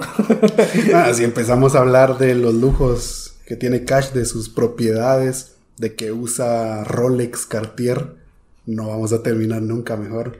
Hablemos de Noches de Gloria, porque este episodio va a durar como dos horas por lo menos. Es, es sé bastante. Disfrútenlo porque es el único episodio que va a tardar tanto. Es que nos han hecho caminar personas. Les ha curado el. Ahí sí, el recto, para no decir la palabra. les ha curado el recto. eh, ha hecho que personas les aparezcan o desaparezcan órganos, creo. No, no estoy seguro, pero algo así recuerdo Yo, que. yo sí investigué eso bien ahí, te lo Ah, yo, yo recuerdo que desapareció o apare- hizo aparecer un órgano. Desapareció. Desapareció, ¿ah? Y ya menos leí ahí que puro Deadpool va a salir, le, le cortaba el brazo y le volvía a salir. Ahora ya sé que desapareció un órgano. Es un órgano, sin bisturí, sin nada. Ten fe, ven y pide tu milagro, decía alguna de las promociones en radio de algún país al que fue. Encontré un artículo de cómo se vive Noches de Gloria desde el público de alguien que no es creyente y fue a Noches de Gloria para ver de, con sus propios ojos cómo es este show. Porque eso es lo que es, es un show como. Laura en América, lamento decepcionarlos, pero los milagros de Cash no son reales. Y aquí va un resumen de cómo es Noches de Gloria, cómo lo vive una persona que asiste. Ok, ok. A ver, tal vez me cambie de opinión y digo, tal vez sí. Aquí va un resumen. Ante un estadio lleno, se apagan las luces unos segundos, como cualquier concierto, antes de presentar al artista. Luego se encienden las luces y el público empieza a gritar con emoción. El maestro de ceremonia grita, bienvenidos al lugar, ingrese aquí nombre de la ciudad, México, Honduras, Costa Rica, Colombia, Quiché, se va Quiché, y lo repite hasta que la euforia del estadio llega al máximo. Y eso es solo el maestro de ceremonias. Entonces pregunta, ¿está listo el Espíritu Santo? Y no sé si el Espíritu Santo responde. Y las palmas resuenan hasta ensordecer. El show de aproximadamente tres horas consiste en un musical, oraciones, sermones, hasta que llega el turno de la gran estrella. Pues hay como una previa, es, son como los teloneros. O sea, es como un concierto. Es como un concierto, es un espectáculo, no es de que va a ir a predicar cash y hacer milagros o así. Pues yo, me, yo me lo imaginaba así. Les dan un show entero. Al momento en que llega el turno del prime, el momento de la noche, sale un hombre vestido elegante, bien catrín, sonriente, y camina hacia el centro del escenario. Es pequeño, tiene la voz aguda y un tic en el cuello, que se lo hemos visto que como si le molestara la corbata, dice aquí. Y en ese momento, 40 mil personas alzan las manos al cielo y gritan de la emoción, solo con verlo. Sin pelos en la lengua, Cash Luna empieza con esta declaración hablaré palabras de vida y no de muerte, de salud y no de enfermedad, de riqueza y no de pobreza, de bendición y no de maldición, porque en mi boca hay un milagro. Y la gente incluso hasta llora de imaginarse lo que va a venir. Para demostrar que tiene poderes divinos, coloca su Biblia en el suelo y anuncia que el Espíritu Santo está presente y que se ha manifestado como un campo energético alrededor de la Biblia. Y esto sí lo pueden encontrar en YouTube.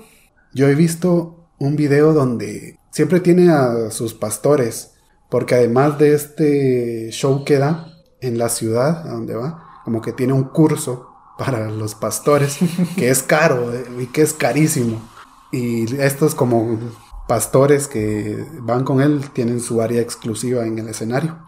Y al menos el video que he visto, Cash pone su Biblia y ahí hay como un campo, es como una línea donde supuestamente está el Espíritu Santo. Y Cash lo activa y empieza a llamar gente. Fulanito, pasa aquí, hacia donde yo estoy. Y cuando intenta atravesar por donde está la Biblia, se cae. Se tumba en energía.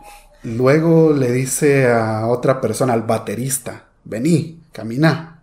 Y se cae no logra, como que no aguanta pasar esa línea. Luego, para reforzar esto, llama a los pastores que están ahí con él. Y nadie puede atravesar la línea, pero Cash sí. Él, tiene, él está como controlando ese campo que es el Espíritu Santo y él es la extensión. Aquí sí entra ese meme, no sé, Rick, me parece falso.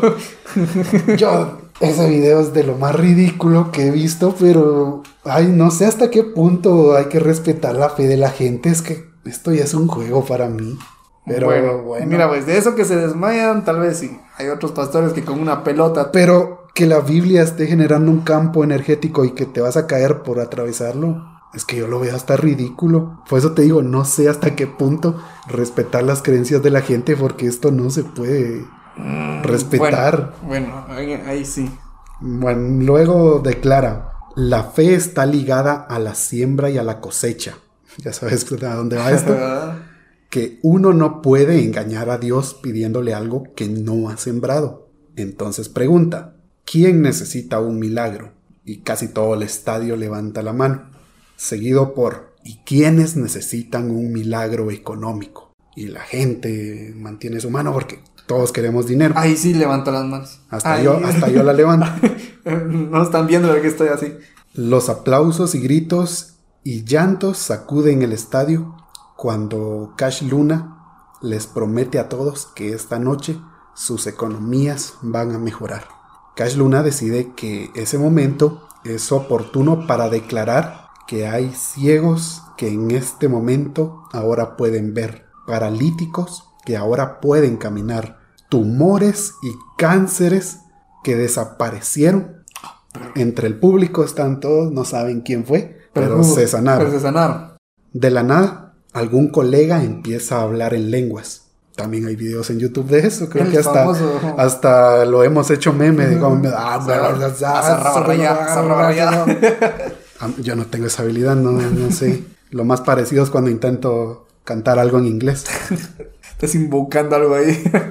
Y obviamente en algún momento del show va las colectas. Eh, Echando. Sí, pues Los mira, que- todos van gritando. Los que Eh, quieren milagro económico tienen que sembrar eso. Por eso el- te dije, ya sabes a dónde va esto, porque si no lo cosechan, no hay milagro. Eh. ¿Y cómo lo vas a cosechar? Con un billete. billete. Ese no, es, ese ni cura. Te echas una de a 5, ese ni el, la gripe te quita, a ver. Echas uno a 50. Este más o menos, pero no es de buena calidad. Ahorita que están los billetes de, de 200, De 200. 200. Uy, papá. ¿Qué tenés? Te falta un dedo. Ahí está, mira, ya te salió. Algunos milagros que hizo en este show específicamente son: Andy no podía correr antes del servicio de milagros, pero Cash Luna dice que hace seis años que Andy fue diagnosticada con el síndrome de Guillain-Barré, esto respaldado por el médico que lo acompaña, que el síndrome de Barrett destruye el movimiento de los músculos y de los nervios de los pies hasta arriba, hasta que el paciente queda en estado vegetal, que incluso puede llegar a morir. Y que Andy solo caminaba de puntillas con ayuda de, de alguien y había perdido ya la fuerza en, en los dedos de los pies. Tenía esta enfermedad y cada vez iba avanzando más Prácticamente no podía caminar. no podía caminar. Luego de que Cash Luna asegurara de que Andy, entiendo que es una chava, estaba sana, dice que ella corrió apresuradamente por el escenario como nunca lo había podido hacer y dijo, Jesús lo hizo en mí, hoy salgo sana y puedo caminar realmente. Y se fue caminando Como si nada. del show como si nada. Como si, como si ya lo hubiera hecho antes. Sí. Alguien que no podía caminar, Que ya pudo que- caminar gracias a Cash. Otro milagro, Kaylee no podía leer la Biblia antes del servicio de milagros. Dijo Mariela, la madre de Kaylee. Llegaron a la iglesia con la convicción de que algo extraordinario pasaría y le dijo a su hija de que tratara de leer la Biblia sin los lentes que ella utilizaba y le fue imposible durante la manifestación de milagros. Dice que la pequeña Kaylee sintió un fuerte calor en los ojos y le avisó a la mamá, quien le dijo que se quitara los lentes y leyera nuevamente la Biblia. Kaylee pudo leer, El Señor es mi pastor y nada me faltará, fue la cita que abrió. Al dar su testimonio, Kaylee dijo, me siento muy feliz y muy diferente, hasta pensé que estaba soñando. Y salió Kaylee con la vista restaurada. A ver, me voy a quitar los lentes, tal vez ya me... No, no, digo igual. no, como... Ahora vas a ver peor por estar hablando de Cash. Sí, sí. eh, eh, Algo muy común en estos shows dice que es que la mayoría de personas curadas por Cash no son de la región o la ciudad donde se está presentando, pero que la euforia es tanta que ni se dan cuenta de que es otro acento. Sí. Por ejemplo, están, este show es de México, pero dice que puede llegar alguien con acento argentino, uruguayo, y ni cuenta se dan porque están tan concentrados, tan un emocionados. puertorriqueño. eh. Sí. A papi, que me, duele la pierna, que no se me pala el bicho. Y entonces, ah, Sí, ni cuenta se dan mira, el que. bicho lo tengo más palado que el cemento. Gracias, papi, gracias acá. ay, y todo, eh, milagro, milagro. Sí, y comenta acá este que hizo la nota que los enfermos curados hablan en acentos diferentes y que incluso ni, ni salieron del público, que llegaron ahí del escenario y quién sabe dónde estaban. Siempre estaban preparados. Y que precisamente lo que te decía, que la bulla del estadio era tan grande que nadie se daba cuenta. Nadie le toma importancia en ese momento. En el escenario, Cash Luna siempre finge sorpresa con cada milagro que le cuentan. Algunos hasta cargan exámenes médicos como supuestas pruebas. Cash Luna agarra los exámenes y los empieza a examinar como si él supiera. bueno, este man sabe de todo, seguramente es Dios el que está leyendo a través de él. No, si él, él sacó su doctorado también, ah, hombre. Te ponen rayos X ahí, ah, sí, yo le curé el Como si fuera Doctor House, empiezan a... No, no, eh, no, ni Doctor House llega a ese nivel, ni, ni bien ha entrado. Él ya uno eh, tipo Sherlock Holmes y Doctor House. Digo, ah, él trae aquí la oreja, ajá, sí, sí, diagnóstico, sí. Él, yo le curé eso, no hay problema. Para finalizar el show, la música comienza a sonar otra vez y levanta la Biblia del piso como desmantelando el campo energético que hizo y ya todos pueden volver a, a atravesar esa línea. Luego se despide y termina el gran show. Hora de ir a otra ciudad a repetir la fórmula, Dejando un gran, gran monto económico. por supuesto.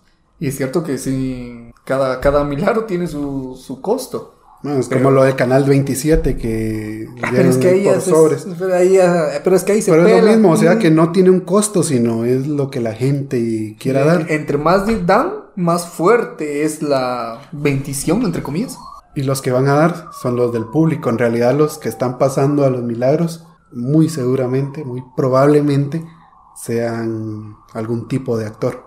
Es que es como este, el mandarín de salió la película de Iron Man, que se miraba bien malote y resultó ser el más, ah, ¿cómo se llama? Sí. Pero sí, bueno, eso de los milagros, como- como ya mencionamos en YouTube, entren y van a encontrar un sinfín de todo eso.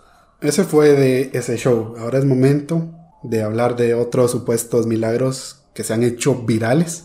Y aquí sí podemos mencionar los que están en YouTube. Por ejemplo, el del... el- creo que es el más famoso. el joven que sufría de estreñimiento. Y en una ocasión se le había desgarrado el ano cuando fue al baño. Es que no, no me quieren imaginar eso. Pero viendo una prédica de Cash en televisión, se curó. Y ahora ya puede cagar normal. Ah, yo entendía que el man vio una predica mientras intentaba defecar. Y si dijo que se le curó cuando le habló. ¿Cómo vas a sentir que se te cura algo si no estás en el acto? Una vez se le desgarró el ano y tuvieron que hospitalizarlo, no sí, sé. eso sí, ¿eh? Mientras estaba acostado, yo qué sé, vio una prédica y a la siguiente vez que fue a cagar ya lo pudo hacer normal. Y Yo le había entendido Y mal. luego fue a Noches de Gloria a dar su testimonio, ya que todo el mundo se burlara No, de él. Y además es que Cash dice, sí, es que Dios me dijo que había curado un ano, pero ¿cómo voy a hablar de un ano? O sea, quedó sor- sorprendido entre comillas. Pero, o sea, pero es que la, la, la forma que actúa el patojo, sí, mis respetos. ¿no? Mis respetos. porque- Después Cash lo toca, le sopla, no sé qué es lo que le hace y se desmaya. Ah, E- eso siempre sí. sucede Sí, eso- después del, de esta como charla que tienen ahí donde van a dar el testimonio. ¡Fua! Ahí sí te voy a dar el ¡fua! y para atrás. Internamente se dice que Cash se molesta cuando la persona no cae. Ah, pero- Entonces, como que sí tiene que estar preparado, la persona tiene que saber que cuando Cash haga esto, tiene que caer. Si no, no vale. A Cash le gusta el show. El drama sería ahí. Ujú. Yo creo que este es el milagro más conocido por lo gracioso, tal vez por lo viral y como comentábamos hasta habló de él Jordi Wild, que es un famoso youtuber español. En su momento ahora hace podcast también, junto con este milagro del campo magnético donde están los pastores, es que si no lo han visto tienen que ir a buscarlo a YouTube. es maravilloso ver cómo cae la gente cuando intenta atravesar la línea. Hasta el- los brinquitos que dan no tienen sentido. Es que se van de un pie en otro y caen al sol y quedan como, tem- como Sí, se convulsiones. quedan haciendo convulsiones y lo y se ponen peor de llorar. todo es que son pastores. O sea, yo. Yo miro a, mi, a un pastor al que, que yo voy a su iglesia a hacer eso. No, yo dejo hasta de creer. Pero es que así ganan más personas. No, se yo, yo- yo me voy al lado del señor oscuro. algo, pero yo no, yo me voy con Mashimón, pero ya no con un pastor así. Pero además de eso hay otras joyas, como una mujer a, a la que le hizo crecer las tetas. ¿Ah? Bueno, una. ¿Cómo así? Y ahí también hay videos, que esto es lo mejor que hay. Ah, perro, video de evidencia. Dice que la chica esta llegó al show de Cash con un seno más grande que, que el otro. Dice que el seno derecho siempre fue más pequeño que el del lado izquierdo. Ah, y no sé si fue en el sermón de esa noche o en alguno que vio por televisión, que sintió que se le empezó a agrandar. y ya a su novio le podía hacer hasta una rusa con la novia. No, hombre, ni qué ni cirugía plástica. Cash Lunes. Sí, ahí en el momento sintió cómo se le inflaba, como si con un inflador de bicicleta le estaba dando. Eso no me lo sabía. Está el video, pueden buscarlo. Lo tengo que buscar. Ojo a otro, porque esta información es importantísima para el Quasimodo, el jorobado de Notre Dame, Ok. porque a una señora le quitó la joroba. Así como lo escuchás, le quitó la joroba cuando Cash Luna llegó a México. Solo llegó a territorio mexicano y uf, se enderezó la doña. Ni bien entró al avión y. Uy, que se- como un piquete sintió en la espalda y ya. Ay, ya me siento mejor. No tenía joroba. También hay video a una chava que la iban a operar por apendicitis. Este creo que fue el que vos Ay. viste y que no estaba seguro de que ese Sí. era el apéndice el que le iban a quitar. Pero antes de que la operaran ya la tenían preparada al parecer los Ajá. doctores. Y escuchó una prédica de Cash. Y luego ya cuando la iban a operar le hicieron los exámenes, no los rayos X. la sorpresa fue de que el apéndice ya no estaba. Sí, entonces había leído eso. que sí, sí. Ella dijo Sin que. necesidad de cirugía. Venía el doctor con el bisturí ya listo. ¡Oh, su máquina! Pues ya no tiene apéndice. ¿Qué le vamos a sacar? ¿Qué, qué pasó? Sí, el- el- yo recuerdo que, le habían hecho de los rayos X misteriosamente, pero yo no me acordaba si era se desapareció o había aparecido, pero la cosa que se había sanado. Sí. La cosa que antes de la operación ya tenía miedo y se curó. Sin necesidad de que la operaran. Hasta les tuvieron que devolver el dinero porque y llevárselo a cash porque fue gracias a él. Y ya, este no es milagro, pero no podemos dejar pasar este episodio sin comentarlo.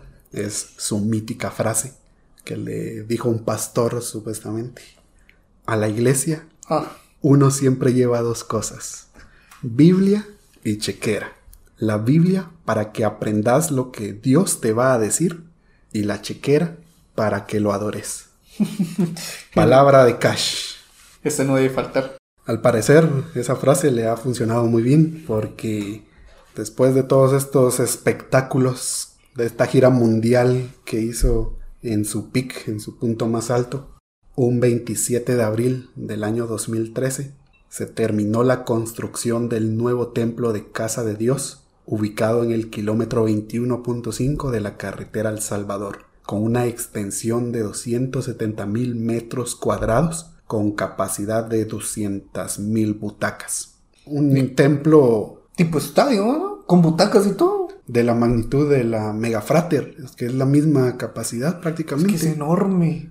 Pero se estima que ya, en la actualidad, esto no sé si ya es una cifra definitiva, si es oficial, pero se estima que al momento que está saliendo este episodio, Casa de Dios tiene 42 mil seguidores activos, que obviamente se distribuyen en diferentes servicios, no todos van a ir al, al de cash, eh, tienen sus horarios como una misa, pero si se reúnen todos en algún momento, son más de 40 mil personas.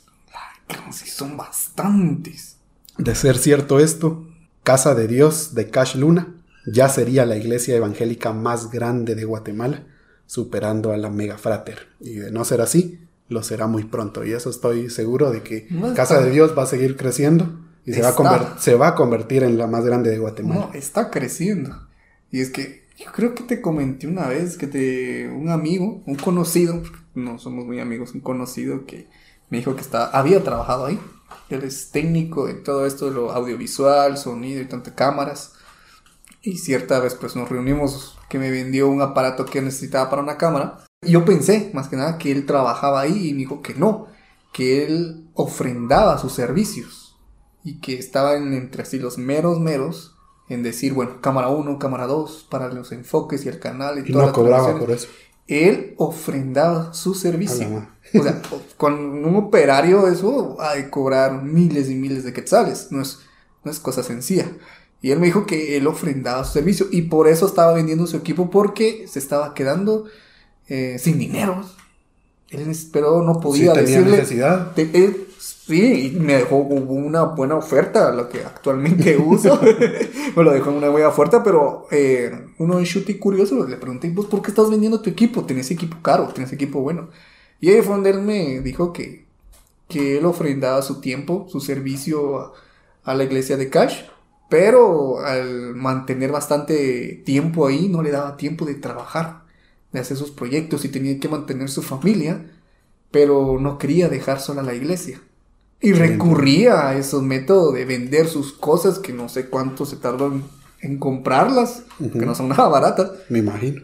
Entonces, para darnos cuenta de que casi todo ahí Es, por ofrendas. es por ofrenda, dar tu tiempo por ofrenda. Bueno, y aparte las verdaderas ofrendas, las que llegan en efectivo, porque lo mejor para Cash, para Casa de Dios, bueno, Casa de Dios como institución, porque me imagino que Cash es la cabeza, pero no es el que se va a llevar todo, siempre tiene que haber ahí una estructura.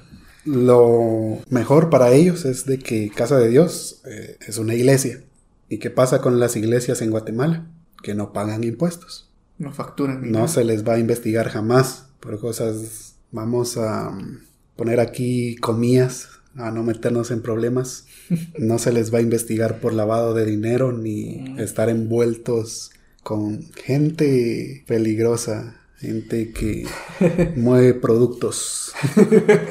Creo, Ah. creo que también tuvo problemas con una bandera de, de esta. Por ejemplo, la bandera que donó Roxana Valdetti, Sí. la ex vicepresidenta de Guatemala, que más de alguien que no es de Guatemala nos está escuchando. Esta bandera la donó esta vicepresidente que ahora está presa por uno de los lavado de dinero. Lavado de dinero, bueno, uno de los casos de corrupción más grandes en la historia de Guatemala. Esta bandera costó 56 mil dólares, que son 430 mil quetzales aproximadamente. Casi medio millón. Casi medio millón una bandera. Pero es que sí, es enorme, grandísima. Está más Y- grande que mi casa. Sí, como te decía, ya sabemos qué sucedió con esta señora. Uno de los casos de corrupción más conocidos del país. También se le ha acusado tanto a Cash como a Casa de Dios de tener vínculos con esta gente mala, te digo. No quiero decir qué exactamente No, para no tener problemas, pero gente que anda metida en negocios turbios. El avión del que ya hablamos, su jet privado, Eh, Humildemente avión. un lujo que se da. Se dice que Casa de Dios costó 45 millones de dólares, gran- que obviamente no se puede investigar de dónde salió ese dinero porque es iglesia, todo es con ofrendas, todo se construyó gracias a la gente. En comillas. Si yo tengo que dar una opinión, yo creo que Cash, Casa de Dios, no tiene necesidad de involucrarse con esta gente Para tener todo lo para tener todo eso. Sabemos la cantidad de dinero que van a mover por ofrendas. Creo que con eso es suficiente y ahí están esos 45 millones de dólares facilitos. Pero también se sabe que Cash anda con políticos. Porque. No sé si fue Otto Pérez Molina que hasta dio como una charla ahí de- en Casa de Dios, hay un video también. No sé si Jimmy Morales también. Yamatei al menos se ha reunido con Cash Luna y, y otros altos cargos de la Iglesia Católica, como que ahí los ha invitado. Y realmente religión y política no debería mezclarse, pero estamos en Guatemala. Yo lo que había escuchado es que él también daba, a- a- apoyaba, entre comillas, a los diputados porque él es em- empresario, él, él sabe de negocios, él sabe cómo actuar, en qué. Bueno, no se va a involucrar directamente en Pero un partido, como- pero ya al momento en que ya están, pues no va a tener ningún problema en que lleguen a su iglesia. A pedir consejos. Bueno, así como Otto Pérez Molina que está ahí hablando en Casa de Dios. Y no solo Casa de Dios, también otras mega iglesias que hay en Guatemala, como la Mega Frater Ministerios de Benecer de Sergio Ese- Enríquez. Ese es grande también. También es enorme. Sí, Los que trolearon con Mago de Oz. que una de sus alabanzas resultó ser una canción de Mago de Oz y no sabían. Sí, todo acá. esa está buena, esa sí me gustó. Y sin contar el montón de iglesias chiquitas que encontrás Pero, en cada tres cuadras. pero aunque sean iglesias pequeñas, tienen su gente. Sí, Mm, por eso te digo la cantidad de dinero que mueve la religión en general, no solo la evangélica, la católica también. La cantidad de dinero que se mueve Pero- Y que no hay registro de eso porque todos son ofrendas. Al ser iglesias no se pueden investigar. Pues Casa de Dios, además de eso, cuenta con varios negocios en su interior, como librería, área de comidas, tiene su propio restaurante, no sé si hasta Starbucks o McDonald's, no sé. Creo que el McDonald's sí está. No sé qué es lo que tienen ahí, pero sí tiene varios negocios así importantes. Y también cuenta con algo que no podía faltar, cajeros automáticos, para que Ah. puedan retirar efectivo y dar su diezmo. No hay excusa. Antes de entrar, miras ahí tú, metes tu tarjetita, tus 100 quetzalitos. Bueno, aunque es- esto solo va a ser una bendición de un día. Todo eso, Johnny, seguidores de Waterfornication, personas que nos escuchan por primera vez en un país donde la mayoría de la población vive en condiciones de pobreza. sí. Y es de los pocos países en América Latina que tiene tantos megatemplos así. No, es que si nos ponemos a pensar, y, bueno, no es necesidad de pensar. Si ustedes son de algún pueblo, del, más, se ve más en el, el interior del país, hay iglesias pequeñas con lámina levantándose de la nada te vas dos años cuando regresas a Osada tiene techado y toda la onda, se los digo porque, porque he visto, he visto lugares donde he ido y después regreso y de la nada donde vi una iglesia hecha de lámina ahora, levantada y toda la onda y el Sí, pastor incluso donde vivíamos, no sé si lo he comentado, nosotros vivíamos en un callejón, mi tía en el siguiente, mi otra tía en el siguiente.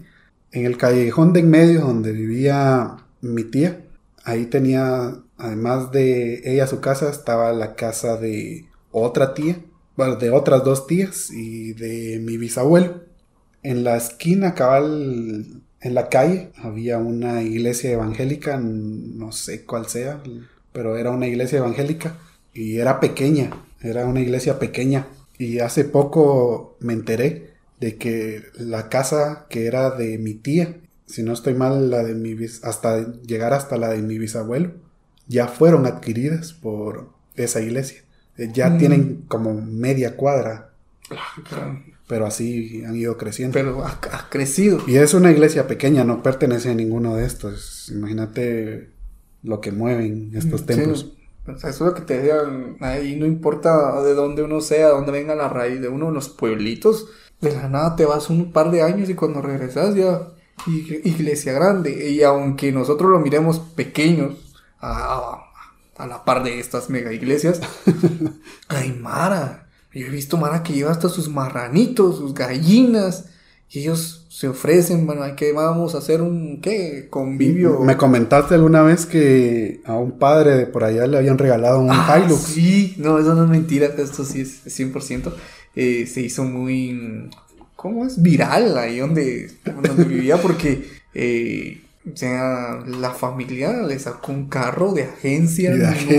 nuevo y se lo fue a entregar al padre, le dijo, para que llegara hasta los rincones del, del municipio. ¿ves? Y o sea, el padre todo feliz en su... que si te regalan, a mí me regalan un Hilux, no me importa que me digan, órale, démelo, quiero probarlo. Y hasta la fecha, bueno, yo creo que ya el padre ya no está y se llevó el carro. Sí, Ah, creo que se lo voy a volver padre mejor y cuando me den un Hilux renuncio, vuelvo a mi vida normal. Pero, va, digamos, si a la iglesia católica le hacen eso, ¿qué no le hacen a esto? A las mega iglesias. Bueno, ya vieron muchas, estamos agarrando parejo a todos. No, pero esto del Hilux sí es cierto, 100% esto sí no es inventado, es cierto. Pues bueno, ya casi con lo último, sea como sea, pastores, líderes, como quieran llamarle, como Cash Luna de Casa de Dios, Jorge López de la Fraternidad Cristiana, Sergio Enríquez de Ministerios de Benecer y todos los que anden por ahí, han contribuido a que en la actualidad la religión evangélica en Guatemala sea la dominante. Ya hablamos que en un principio Guatemala casi en su totalidad era católica. Cuando llegó la primera iglesia evangélica en- durante el gobierno de Justo Rufino Barrios, representaron el 2%. Luego fueron subiendo. Actualmente, la religión evangélica representa el 43% y creciendo año con año, sobre la católica que es un 41%. El otro 16% se lo reparten otras religiones como los mormones, testigos de Jehová, adventistas, no creyentes, representan un 16%. La mayoría está, sigue siendo evangélica, católica. Están ahí parejitos, pero desde el año 2015, si no estoy mal, la evangélica tomó el liderato aquí en Guatemala. Eso no me lo sabía. Imagínate Del 2%, cómo, en- en vale. un- cómo casi en qué? Un siglo, Sí. un poquito más, cambió de un país que era completamente católico a que ahora son minoría. A mí me gusta molestar a mi familia con eso. Miren, ¿por qué se están dejando de que los evangélicos ya les ganaron? No, ahí empieza. ya saben que mejor yo les lo hago como broma. Ya saben que conmigo no debaten porque termina en peleas y empezamos a hablar de religión aquí en la casa. Eh, sí, conociendo tu, a tu abuela que sí es muy, muy, muy religiosa. No, pero de vez en cuando, cuando estamos de buenas, me gusta molestarlo. Miren, ¿por qué no van a misionar? Los evangélicos ya les ganaron. Hay que tener en cuenta de algo, mi Si a mí me ponen a escoger entre católico y evangélico, en uno o dos me, me inclino. Yo, si tengo que elegir, me voy a ir a la católica. ¿Por qué? Porque hay más libertad. Yo, Ah, bueno, con bueno. amigos, tengo varios conocidos amigos evangélicos, pero sí me doy cuenta que no sé si todos sean así, pero es que es muy limitado. Tiene como ciertas restricciones en cualquier cosa, desde música, actividades. Ah, eso es cierto, de la música sí. Incluso para ir a tomar no se van a echar sus tragos ni nada porque la Y religión se lo van a echar a escondidas. Y a veces para poner el ambiente, en vez de poner aquí ahí la música mundana, como le llaman, te ponen un perreo cristiano. No, la verdad, lo siento, pero a mí no me atrae para nada esa religión por las restricciones que tienen. Sí, vos te decías, si a mí me ponen a escoger, me es- escojo una de dos, pero menos testigo de Jehová. No, y los testigos de Jehová, esos sí son cerradísimos, de verdad. Ay, sí, no me inclino por más que dejen.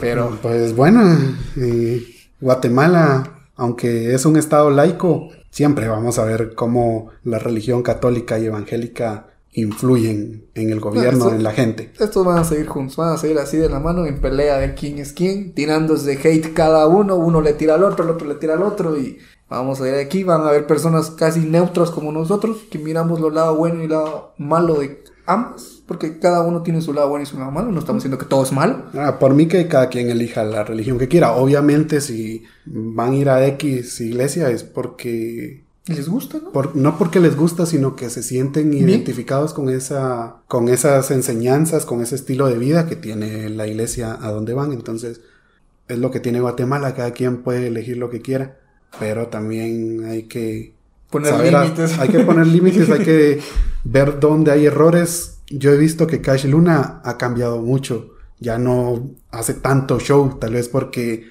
en la época en la que estamos ya es un blanco de críticas y lo hace.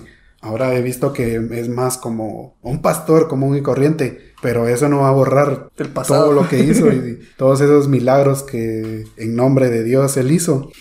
No va a borrar que curó un ano. Eso se va a quedar para, para siempre. el pastor curanos. Y bueno, y por toda esa influencia, el gobierno ve en la religión donde agarrarse para justificar sus acciones. Yamatei, por ejemplo, pidió una cadena nacional para orar, para curar el COVID. Ah, ¿Te acuerdas de eso? Ya me había olvidado de Y eso. ahora vamos a ver un montón de campaña política ahora que van a hacer las elecciones, de cómo los políticos, los que quieren entrar al gobierno, diputados, presidentes, todo, se van a agarrar de la religión, van a decir en nombre de Dios, yo voy a llegar y voy a cambiar todo. Vamos a ver demasiado de eso. Eso es lo que a mí no me gusta, de que la religión y la política estén tan de la mano en Guatemala. Lo que mencionaba al principio. Por que, lo demás me da igual. que decía que entraban por el nombre de Dios, por primero Dios. Y parecen lo de estos cantantes de reggaetón que dicen, eh, insultan ahí, pero gracias a Dios estamos donde estamos. y ahí a poner en cuatro y no sé qué más. Y de la nada es por gracias a Dios estamos.